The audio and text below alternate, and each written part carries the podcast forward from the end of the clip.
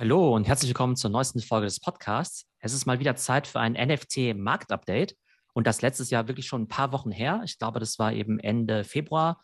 Seitdem war eben auch viel los. Wir hatten ja auch die Web3-Konferenz. Aber ich glaube, das ist eben gerade jetzt eben auch für Leute spannend, die vielleicht nicht jeden Tag auf Discord sind, nicht jeden Tag auf Krypto-Twitter sind, um jetzt einfach mal so ein Big Picture Overview zu bekommen, wo wir uns denn im NFT-Markt gerade befinden, was die spannenden Projekte sind, welche neuen Projekte vielleicht auch an den Start gehen und dazu für das Marktupdate habe ich mal wieder meine Schwester Tumai am Start. Hey Tumai. Ja, ich freue mich heute auch besonders über das Gespräch, weil die letzten Wochen habe ich mich auch sehr wenig mit der Thematik befasst, weil bei mir auch sehr viel los war. Und was ich mitbekommen habe, ist, dass wir so einen kleinen Bärenmarkt hatten oder einen kleinen Dip. War das jetzt so oder wie hast du das Ganze wahrgenommen? Also, um die Gesundheit des NFT-Markts nachvollziehen zu können, ist ja immer die Analyse oder die Zahlen von OpenSea sind ja da immer sehr relevant, einfach wie viel Transaktionsvolumen da eben im Monat ist. Und da hatten wir ja im Januar den absoluten Rekordmonat, 5 Milliarden Trading-Volumen, absoluter Wahnsinn. Dann ist es im Februar ziemlich stark gedippt auf etwa zweieinhalb Milliarden. Immer noch eine starke Zahl, aber natürlich deutlich weniger als im Januar. Das hat eben verschiedene Gründe. Zum einen ist es irgendwie relativ normal, dass wenn du einen absoluten Rekordmonat hast, dass der nächste Monat nicht unbedingt ein Rekordmonat ist. Und aktuell passieren natürlich auf der Welt auch noch ein paar andere Sachen, ne? irgendwie wirtschaftliche Unsicherheit, politische Konflikte, Krieg und so weiter. Und es ist ja auch relativ normal, dass die Leute dann vielleicht auch andere Sachen zu tun haben, als sich irgendwie mit äh, Comic-Affen und so zu beschäftigen. Deshalb war das Volumen im Februar relativ gering. In den letzten Wochen ging es aber wieder deutlich bergauf. Wir hatten wieder echt krasse Tage. Viele der Kollektionen sind auch auf einem All-Time-High. Darüber können wir ja gleich im Detail mal sprechen. Aber ich würde sagen, im Januar war irgendwie absolute Partystimmung. Im Februar eher so ein bisschen äh, Katerstimmung. Und jetzt im März oder gerade in den letzten zwei, drei Wochen lief es wieder richtig gut. Ja, und wie hast du das erlebt, wenn das alles so runtergeht? Wie wurde da zum Beispiel im Discord darüber gesprochen oder so? Was, was, was hast du erlebt bei den ganzen Social Media Accounts, denen du folgst? Macht sich das dann auch in der Stimmung bemerkbar, wenn es einen kleinen Dip gibt oder einen Mini-Bärenmarkt, wenn sich die Leute wirklich Sorgen machen, dass es vielleicht in einen echten Bärenmarkt geht? Ich glaube, man merkt halt einfach nur, dass die Leute sich weniger damit beschäftigen. Ne? Weil einfach halt nicht viel passiert. Ne? Also in den Hochphasen, ja, da refresht man ja sekündlich quasi immer die Seite auf OpenSea, um zu sehen, ob jetzt irgendwie der Clone-Preis wieder gestiegen ist oder sowas. Das ist dann äh, immer ganz, ganz witzig. Ne? Und dann ähm, ist man halt irgendwie sehr, sehr engagiert und schreibt natürlich immer auch ganz viel. Das ist ja im Discord bei uns auch mal ganz witzig, dass dann ja manchmal auch sozusagen, ne, passend zum Bärenmarkt, dann manchmal auch so ein bisschen Winterschlaf ist, ne? wenn halt Bärenmarkt ist. Es passiert halt relativ wenig, die Leute beschäftigen sich mit anderen Themen, was ja per se jetzt auch nicht verkehrt ist. Aber ich glaube, es ist jetzt nicht so, dass die Leute sich jetzt irgendwie mega Sorgen machen und denken, boah, Hilfe, meine Kollektion sind nichts mehr wert oder sowas. Ähm, also ich würde sagen, die Stimmung ist dann nicht unbedingt schlecht, sondern halt irgendwie eher so neutral und ist ein bisschen weniger los. Aber man merkt dann natürlich halt immer sofort dann wieder, wenn es wieder anzieht, ja, dann sind plötzlich wieder alle im Discord, es ist irgendwie mega viel Aktivität und so weiter. Und das ist natürlich irgendwie auch immer so ganz, äh, ganz nett, das dann wieder zu verfolgen. Ja, und was tut sich jetzt? Du hast ja jetzt gerade schon erwähnt, die Top-Kollektionen, die ja stehen immer noch sehr gut da. Haben die sich stark bewegt in dieser Zeit oder haben die sich einfach gar nicht bewegt, sind stabil geblieben und ziehen jetzt wieder an? Also auf der einen Seite müssen wir ja die Floorpreise beobachten, ne? das heißt, wie, ne, wie teuer sind die Kollektionen quasi in Ethereum. Und die Frage ist ja auch noch, wie entwickelt sich eben der ETH-Preis dann eben auch noch parallel? Und jetzt habe ich quasi diesen NFT-Index mal für mich gemacht, den Clone X-Index. Nicht, weil Clone X jetzt unbedingt repräsentativ für den ganzen Markt ist, aber das ist ja schon eine der größten Kollektionen, deshalb ist sie schon so ein bisschen aussagekräftig. Natürlich haben viele bei uns auch in der Community eben Clone X. Und ich tracke dann quasi immer wöchentlich immer den Clone X-Preis, immer jeden ne, Montag oder Dienstag und den dazugehörigen Ethereum-Preis. Ne, und wenn man das jetzt mal da irgendwie zusammennimmt, Ethereum ganz interessant, da sind wir ja bei aktuell bei so ungefähr 3400, 3500 Dollar zum Teil pro ETH. Und das war ja zum Beispiel zwischenzeitlich schon bei 2200 Dollar, quasi von 2200 Dollar auf 3500 Dollar hoch. Das heißt, wenn man quasi jetzt zum Low eingestiegen wäre vor ein paar Wochen, verglichen mit jetzt, wäre man jetzt schon 50 Prozent im Plus, was den ETH-Preis eben angeht. Ne, das heißt, es ist natürlich sehr positiv für die Kollektion. Aber da gab es ja auch immer die Frage, ne, entwickelt sich dann eben der Preis nicht irgendwie auch negativ der ETH-Kollektion, wenn sozusagen ETH eben teurer wird, dass der Käufer halt eher sagt, naja, ähm, mhm. eigentlich wollte ich ja nur 5000 Dollar irgendwie ausgeben und wenn jetzt irgendwie Ethereum mega teuer ist, dann will ich ja nicht den gleichen Betrag an ETH dafür ausgeben. Wenn wir uns jetzt aber mal die Clone X-Kollektion angucken, da war der Floor Anfang des Jahres, ja, kann man sich kaum, kaum vorstellen, bei 4,6 ETH. Dann gab es ja irgendwann diesen Airdrop zwischendurch, wo es dann ja auch diese Box irgendwie gab. Dann ist halt irgendwie der Floor auf äh, 15 ETH hoch. Und jetzt ist er zwischenzeitlich am Wochenende ist er ziemlich stark gestiegen, sogar auf über 20 ETH. Was bedeutet das jetzt in Dollar, weil ja auch der Dollarpreis auch noch gestiegen ist oder der ETH-Preis? Äh, Anfang des Jahres konnte man quasi den billigsten Clone noch für günstige 17.000 Dollar kaufen. Und im Augenblick kostet der billigste Clone um die 70.000 Dollar. Und du hast noch in der Zwischenzeit die hat ja noch diesen Airdrop bekommen, diese Monolith, diese Nike-Box, die ja auch 7 ETH wert ist, ungefähr 30.000 Dollar. Das heißt, jeder, der jetzt Anfang des Jahres so einen Clone gekauft hat für 17.000, hat jetzt insgesamt 100.000 rausbekommen. Also quasi einen Clone, der mindestens 70.000 wert ist, plus noch diesen Airdrop, der halt 30.000 wert ist. Das heißt, Bärenmarkt hin oder her, wer Anfang des Jahres Clone X gekauft hat, hat sein Geld verfünffacht. Okay, sind diese Boxen jetzt inzwischen geöffnet worden? Wir haben ja letztes Mal auch schon mal kurz drüber gesprochen, dass es diese Boxen gegeben hat als Geschenk. Weiß man inzwischen, was drinsteckt? Ähm, man weiß es immer noch nicht. Also es gibt verschiedene Effekte. Also zum einen war das schon immer darauf ausgelegt, dass der Reveal halt eine Zeit lang dauert, einfach weil die dann solche Quests gemacht haben. Ja, es war ja so ein bisschen wie Schnitzeljagd, ne? dass halt die Community irgendwelche Sachen machen sollte, irgendwelche Rätsel lösen, Sachen createn, programmieren und so weiter. Dann geht die Box quasi immer ein bisschen weiter auf und man rechnet jetzt sozusagen diese oder nächste Woche irgendwie mit diesem Reveal. Da gibt es aber noch einen spannenden Nebeneffekt und zwar ist es ja so, dass immer wenn solche Boxen irgendwie rauskommen, die ja quasi dann noch nicht revealed sind. Die Boxen, die kamen ja als Airdrop an Clone X-Besitzer, so wie mich zum Beispiel, und dann kannst du die auf OpenSea wieder verkaufen. Geh jetzt mal parallel jetzt mal auf die OpenSea-Seite und schauen wir mal das Item mal an. Und das Spannende ist halt, das kostet halt im Augenblick um die 7 ETH.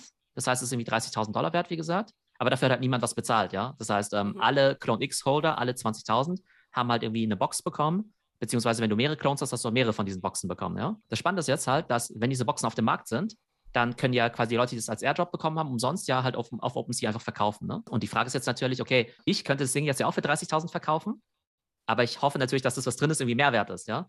Vielleicht sind am Ende halt irgendwie nur irgendwelche blöden Turnschuhe drin und ich weiß nicht, ob die dann 30.000 Dollar wert sind, ne? aber im Augenblick könnte ich das halt tatsächlich machen. Und wenn man jetzt aber mal auf OpenSea schaut, diese Boxen, seitdem sie auf dem Markt sind, seit acht Wochen mittlerweile ja schon, haben die schon ein Trading-Volumen von über 100 Millionen Dollar. Das ist ja total verrückt. Also das heißt, nur für mich jetzt so mal als Außenstehender. Man kriegt dann so ein umsonst JPEG, eine Box, wo quasi versprochen wird, irgendetwas ist da drin, aber wir haben noch keinen Hinweis gegeben, man weiß es noch überhaupt nicht. Und niemand von den Beschenkten kommt auf die Idee, das Ding für ein ETH zu verkloppen oder für zwei. Also für 6000 Dollar. Genau, weil es einfach total unter Marktwert ist. Ne? Und wir hatten ja so einen ähnlichen Mechanismus. Früher gab es ja diese Reagenzgläser. Die gab es zwar nicht als Airdrop, aber die konnte man sich ja für zwei ETH kaufen damals. Ähm, haben wir ja sehr ausführlich darüber gesprochen. Es gibt ja immer noch welche von diesen Reagenzgläsern, die ja immer noch im Umlauf sind und halt immer noch nicht geöffnet worden sind, ne? weil du die quasi für immer quasi so mehr oder weniger geschlossen halten kannst. Und die werden ja am Markt für eher 100.000 Dollar gehandelt. Also die paar Reagenzgläser, die jetzt noch übrig sind. Es gibt tatsächlich Leute, die es ausgehalten haben, bis jetzt nicht ihren Clone auszupacken. Und weil dann sozusagen da ja theoretisch ein ganz seltener Clone drin sein könnte, ne? aber wir haben jetzt ja gelernt, der billigste Clone kostet ja irgendwie 70.000. Mhm. Das Reagenzglas kostet jetzt halt irgendwie 100.000. Und das ist quasi so eine Mischkalkulation aus, naja, wenn ich Pech habe, ist halt der äh, hässliche Clone drin für 70.000. Und wenn ich halt Glück habe, ist halt der schöne Clone drin für 500.000. Und wenn du das quasi mit den Wahrscheinlichkeiten und so gewichtest, wie viele Menschen und Aliens und Reptilien und so weiter es gibt, ist halt meinetwegen der Erwartungswert halt so um die 100.000. Beziehungsweise wahrscheinlich ist der Erwartungswert nur 90.000 in der Realität. Und Leute zahlen halt quasi nochmal 10.000 Euro Premium so gesehen, um halt quasi einmal diesen Fund zu haben. Das ist wie ein Überraschungsei für den äh, Auspackmoment sozusagen. Ja, genau so ist es, ja. Und weil es ja diesen Mechanismus schon gibt, den ja Clone X mehr oder weniger so, naja, mehr oder weniger erfunden hat mit diesen Reagenzgläsern, erwarten sich die Leute bei diesem Monolith, bei dieser Box jetzt halt was ähnliches, vielleicht nicht in derselben Größenordnung, aber erstmal halt auch, okay, da kann was Wertvolles drin sein und vielleicht ist es sogar geschlossen, sogar noch wertvoller, ja. Das heißt, sogar wenn es irgendwann mal revealed wird, habe ich wahrscheinlich auch die Wahl, ob ich es aufmache oder nicht. Und dann kann es vielleicht auch sein, dass ich sage, okay, jetzt habe ich daraus gelernt, ich mache es auf gar keinen Fall auf, weil es so vielleicht mhm. wertvoller ist. Äh, auf diese Murakami-Blumen sollten wir auch noch kommen. Also ihr merkt schon, und Nike-Boxen und äh, Blumen und so weiter, ja, ist irgendwie alles total gamified. Aber das ist jetzt halt gerade so diese Situation. Und was ich halt noch dazu sagen wollte, diese Boxen, genau, die werden jetzt halt an diesem Secondary-Markt getradet, bislang für ein Volumen von 100 Millionen Dollar. Aber die Creator, die kriegen ja jedes Mal diese Royalty, die ja in dem Smart Contract hinterlegt ist. Ja, alles Geschäftsmodell. Das heißt, bei jedem Verkauf kriegen die was, ohne dass sie überhaupt einen Finger dafür rühren. Was Nike und Artefakt bislang gemacht haben, war wir haben halt diese 20.000 Boxen verteilt, die halt damit quasi tradebar werden. Und von den 100 Millionen Volumen kriegen wir 10 Prozent. Also haben wir 10 Millionen verdient, indem wir einfach erstmal virtuelle Boxen in die Welt gesetzt haben. Aber unsere Community ist trotzdem total glücklich, weil natürlich diejenigen, die das halt quasi geairdrop bekommen haben, dafür nichts gezahlt haben. Ja, also an diesem Clone X-Projekt sieht man ja, dass es eigentlich ein Selbstläufer ist, sobald es mal einen gewissen Hype angenommen hat und eine gewisse Fahrt aufgenommen hat. Auf diese Murakami Flowers wollte ich noch kurz eingehen. Die hast du mir ja gezeigt und hast ja gesagt, du hast welche bekommen. Ich habe die gesehen und habe als erstes gedacht so, okay, wer ist denn so bescheuert und kauft sich diese mega hässlichen, verpixelten Blumen, ja, die aussehen, als hätte es irgendwie meine siebenjährige Tochter gezeichnet. Und dann hast du gesagt, ja, du hast welche davon. Habe ich schon gesagt, hä, was? Hast du die jetzt gekauft? Also kenne ich jetzt jemanden, der diese hässlichen Blumen gekauft hat?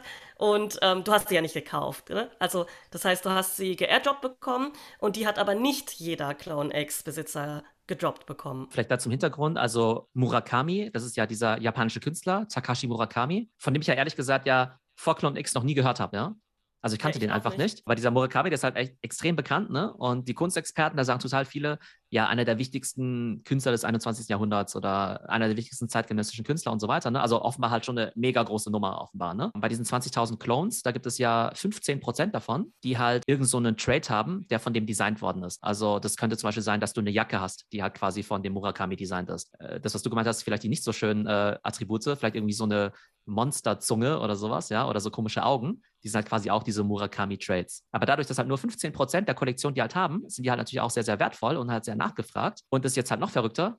Wir haben doch vorhin gesagt, jeder von diesen Clones ist ja 70.000 wert, haben wir ja gesagt. Jeder Clone, der eins dieser Attribute hat, von diesem Murakami, der ist halt eher, sagen wir mal, so 110 oder 120.000 wert, ja. Und die sind halt einfach wertvoller, ne? weil die halt seltener sind. Jetzt ist ja so, dass diese Clones ja viele Attribute haben, ja. Die haben ja irgendwie eine, eine, Jacke und irgendwie Haare und irgendwie Augen und Mund und so weiter. Das heißt, wenn du jetzt quasi eine Jacke hast von Murakami, hast du gesehen halt irgendwie so einen Drip, nennt man das. Wenn du jetzt aber die Jacke von Murakami hast und irgendwie so bunte Zähne, hast du halt irgendwie zwei Drips. Und wenn du auch noch die Kette hast von Murakami, so eine Panda-Kette, hast du quasi drei Drips und so weiter, ja. Je mehr Drips, desto wertvoller. Einer der wertvollsten Clones, die bislang verkauft worden sind, da würdest du wahrscheinlich sagen, das ist der allerhässlichste der ganzen Kollektion. Der hat halt irgendwie sechs von diesen Drips weil er quasi den Murakami-Pulli hat, die Augen, und, Zähne, so eine Mütze, noch irgendwelche Flügel und so weiter, ne? Aber der wurde halt irgendwie für 1,2 Millionen halt verkauft, ja? weil der halt einfach, weil es halt in der Kollektion halt nur einen gibt, der quasi diese sechs Drips hat. Also es gibt halt irgendwie so x tausend, die haben irgendwie einen Drip, zwei Drips, drei Drips und so weiter. Und je mehr Drips, desto seltener. Aber was jetzt dann auch dazu kommt, ist, dass quasi Murakami jetzt ja seine eigene Kollektion rausgebracht hat, diese Flowers. Auf der einen Seite sagst du, ja, das ist irgendwie hässlich, weil es halt so verpixelt ist. Aber dieser Pixel-Look ist halt ja auch so ein bisschen iconic, so wie halt CryptoPunk. Also diese Blumen, äh, jetzt für alle Zuhörer, die solltet ihr euch wirklich mal anschauen. Das finde ich jetzt im Vergleich zu CryptoPunks doch noch mal ein bisschen, ja, kindischer sage ich jetzt mal. Also bei dieser Kollektion, da gibt es irgendwie, weiß ich, irgendwie 12.000 Blumen oder sowas, ne? 3.000 davon wurden quasi verteilt an die Leute, die quasi so einen Clone X haben mit so einem Murakami-Drip, ja. Das heißt, von den 20.000 Clones haben halt 3.000 was bekommen und 17.000 sind, so, sind halt leer ausgegangen, ja. Bekommt man eine, eine Blume pro Drip? Also wenn du jetzt so einen Triple-Drip-Clone äh, hast, hast du dann drei Blumen bekommen? Oder ist das eine Blume pro Murakami-Clone? Ja, das ist ja ziemlich cool gewesen, aber du hast quasi nur eine Blume bekommen, aber was ja irgendwie auch ganz okay ist. Aber dann haben sich natürlich so ein paar von den Clones irgendwie so ein bisschen aufgeregt, ja, weil sie halt gesagt haben, hey, ich bin doch auch ein Clone, warum bekomme ich jetzt irgendwie nicht auch so eine Blume? Aber das Problem ist halt, es gibt halt nur 12.000 Blumen und es gibt halt 20.000 Clones. Also kann ja per Definition nicht jeder Clone was kriegen. Die Kollektion ist ja immer noch von Murakami und nicht von Artefakt. Das heißt, die können es jetzt nicht bestimmen oder sowas. Ne? Auf jeden Fall, wenn man halt das Glück hatte, so einen Drip dann eben zu bekommen, hat man eben so eine Blume bekommen. Diese Blume ist halt noch nicht revealed. Das heißt, im Augenblick hast du nur so eine, noch nicht mal eine verpixelte Blume, sondern eine verpixelte Blumenzwiebel, die dann halt quasi auch irgendwann halt rauskommt und auch revealed wird. Das erlaubt dir sozusagen schon irgendwie den Zutritt quasi ins Murakami Metaverse, was auch immer das sein mag, dass du dann vielleicht dann irgendwie Zutritt bekommst zu seinen Ausstellungen oder vielleicht gibt es dann auch ein, trotzdem Videospiel oder Kunst oder keine Ahnung was. Also irgendeine Utility ist ja immer dabei, die dann immer mehr oder weniger sinnvoll ist. Ja, okay, gut. Das war echt ein krasses Return of Investment. ziemlich schnell und ziemlich hoch. Also da hat sich wirklich, wirklich gelohnt. Ja, genau. Und das Witzige ist halt, dass, ähm, wie gesagt, ist total verständlich, dass diejenigen, die halt nicht so viel Glück haben oder halt keinen von diesen Murakamis haben, dass sie natürlich so ein bisschen enttäuscht sind, ja. Und da gibt es jetzt so ganz lustige Memes so im Internet, ja, wo die äh, sozusagen Nicht-Clone-Besitzer halt irgendwie so Memes posten, von wegen so, ah, so zähneknirschend, ah, ich freue mich ja so sehr für meine Clone-Freunde mit dem Murakami-Trap. Und da wäre auch so ein, äh, so ein User bei uns im Discord, der heißt irgendwie Schoko, irgendwie auch ein ganz lustiger Typ, der äh, stänkert quasi so spaßeshalber auch schon die ganze Zeit immer, warum er sozusagen jetzt keinen von diesen Trips irgendwie erwischt hat. 99% der Kollektion sind totaler Schrott und ein paar sind halt irgendwie mega cool. Dann muss man natürlich irgendwie so ein bisschen Glück haben, dass man halt rechtzeitig dabei war bei den frühen Kollektionen. Auf der anderen Seite, wenn die halt mal laufen, dann laufen die halt so richtig, ja. Und dann gibt es halt Airdrops und der Floorpreis geht hoch und noch und nöcher. Und auch bei Board Apes, die ja wahnsinnig wertvoll sind, da hätte es sich ja im Nachhinein ja immer noch gelohnt, irgendwie einzusteigen. Und deshalb könnte man halt sagen, okay, klar, Clone X ist halt schon mega teuer, ja. Die Frage ist, geht es weiter hoch? Ich glaube schon. Jetzt hat natürlich jetzt nicht jeder irgendwie, keine Ahnung, 20 Ethereum rumliegen, um jetzt sich so ein Ding irgendwie zu kaufen. Aber es gibt ja quasi diese Wohnungen zum Beispiel als Einstieg in dieses Ökosystem oder auch diesen Monolith, der diese Box ja auch na, jetzt nicht billig ist, aber billiger als so ein Clone. Das heißt, also mein Tipp wäre quasi, dass man halt immer guckt, A, ist man von dem Projekt überzeugt Und wenn, auch wenn man sozusagen zu spät ist und nicht mehr das Hauptding kaufen kann, gibt es vielleicht immer noch günstigere Items aus der Kollektion, aus dem Ökosystem, die einem vielleicht immer noch den Einstieg erlauben und die vielleicht dann immer noch stark im Wert steigen. Okay, also Einstieg, um jetzt mal von diesem Thema jetzt abzuschließen und auf die, die allgemeine Ebene zu gehen. Einstieg bedeutet hier für dich Investitionsobjekt. Also nicht Einstieg im Sinne von, mit dieser Box oder dieser Blume kann ich dasselbe machen wie mit einem Clone, ja, sondern ähm, man nimmt halt quasi an dieser Wertsteigerungsrallye teil und kann da dann eben nochmal Geld damit machen. Oder wie war das gemeint? Ja, genau. Also im Prinzip heißt das, wenn du Clone X jetzt zum Beispiel total cool findest und denkst, okay, das ist irgendwie die Zukunft und das ist das Metaverse und so weiter, ja, aber sagst, naja, irgendwie einen von den 20.000 Clones kann ich mir nicht leisten, dann könntest du halt theoretisch eine von diesen 20.000 Monolith-Boxen jetzt kaufen, was auch immer jetzt da drin ist. Und wenn du sagst, na, okay, ist mir aber auch zu teuer oder ich habe da irgendwie keine Lust drauf, dann kannst du jetzt zum Beispiel so eine Wohnung kaufen für 1, was nicht, 8 Ethereum oder sowas. Und wenn dir das vielleicht auch zu teuer ist, dann kannst du halt irgendwie so eine, diese Nike-Wohnung quasi kaufen, diese Art Ausstellungshalle, von der man ja glaubt, dass die mal so eine Art Shop wird oder so im Metaverse. Die kostet halt zum Beispiel 0,6 Ethereum oder sowas, ne?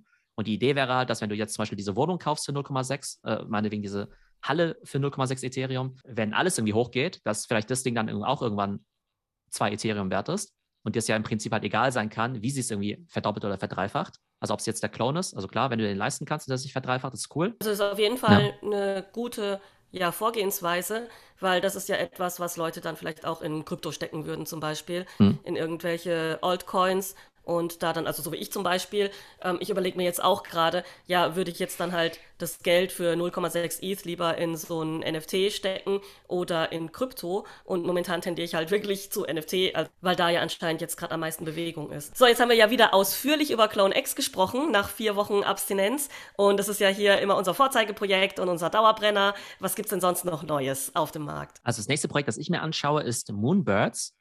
Moonbirds da wird es am 16. April eine Dutch Auction geben. Das sind quasi solche Eulen, glaube ich, ja. Also mehr oder weniger 10.000 Eulen, die auf den Markt kommen. Da wird es eine Dutch Auction geben, die bei drei ETH anfangen wird oder zweieinhalb, also recht teuer. Und Dutch Auction bedeutet ja immer, man fängt bei einem hohen Preis an und dann geht es immer weiter runter. Und dann ist es vielleicht bei zweieinhalb schon ausverkauft oder bei zwei oder erst bei 0,5 oder so. Das wird man eben sehen. Das Interessante ist aber der Hintergrund von diesen Moonbirds.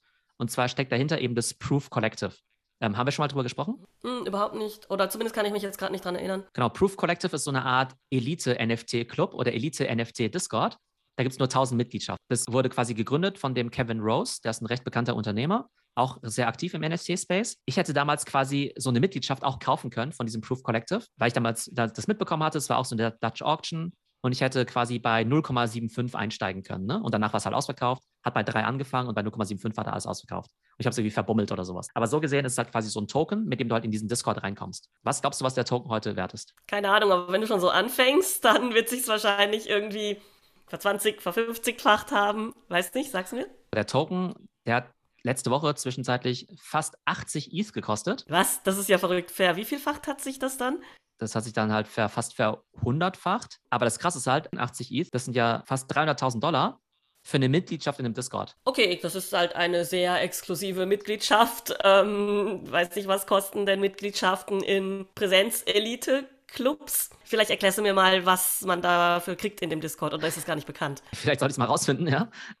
Äh, ich, ich, kann das Ding ja wieder weiterverkaufen, nachdem ich da mal eine Woche reingeschaut habe, ja. Hoffentlich nicht mit zu großem äh, Verlust. Aber offenbar ist es halt wohl ein krasses Network. Das heißt, mhm. da muss man halt einerseits wahrscheinlich so schon krasse Informationen irgendwie kriegen oder auch ein krasses Netzwerk, ne? Dass wenn du jetzt nicht, wenn es dir nicht nur darum geht zu investieren, dass du vielleicht sagst, hey, ich möchte irgendwie Venture Capital Leute kennenlernen oder ich möchte andere Gründer kennenlernen oder vielleicht hängen dort die ganze Zeit die Gründer von Board Ape und von Artefakt rum, keine Ahnung, ja, keine Ahnung, wer da ist. Okay, aber das sind alles Spekulationen, also das heißt, es ist nicht äh, öffentlich, was man denn genau dafür bekommt. Wahrscheinlich ist es halt am Ende halt nur quasi so das Netzwerk irgendwie. Also klar, du kriegst halt irgendwie Informationen, es gibt einen Podcast und so weiter, ne? Äh, es gibt einen Discord.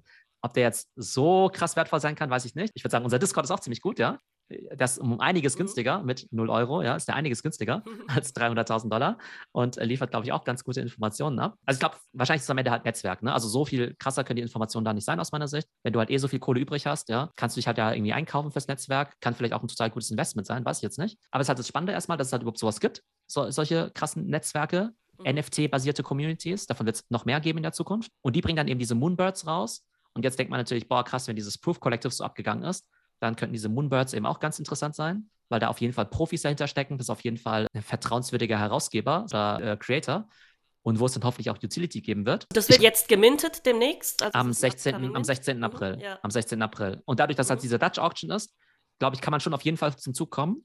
Wenn du halt bereit bist, sofort in der ersten Sekunde zuzuschlagen für zweieinhalb, dann wird es hoffentlich mhm. nicht sofort ausverkauft sein. Also vielleicht tr trotzdem, vielleicht wird es trotzdem crazy mit Gas War, aber ich glaube nicht. Am Ende zahlst du halt irgendwie dann, ich sag mal, um die 7000 Dollar für so eine Eule, die entweder als Profile Picture vielleicht einen gewissen Wert hat, die vielleicht eine Utility hat, oder wo du vielleicht sagen kannst, naja, wenn dieses Proof Collective so krass funktioniert hat, dann sind die Eulen vielleicht auch was wert.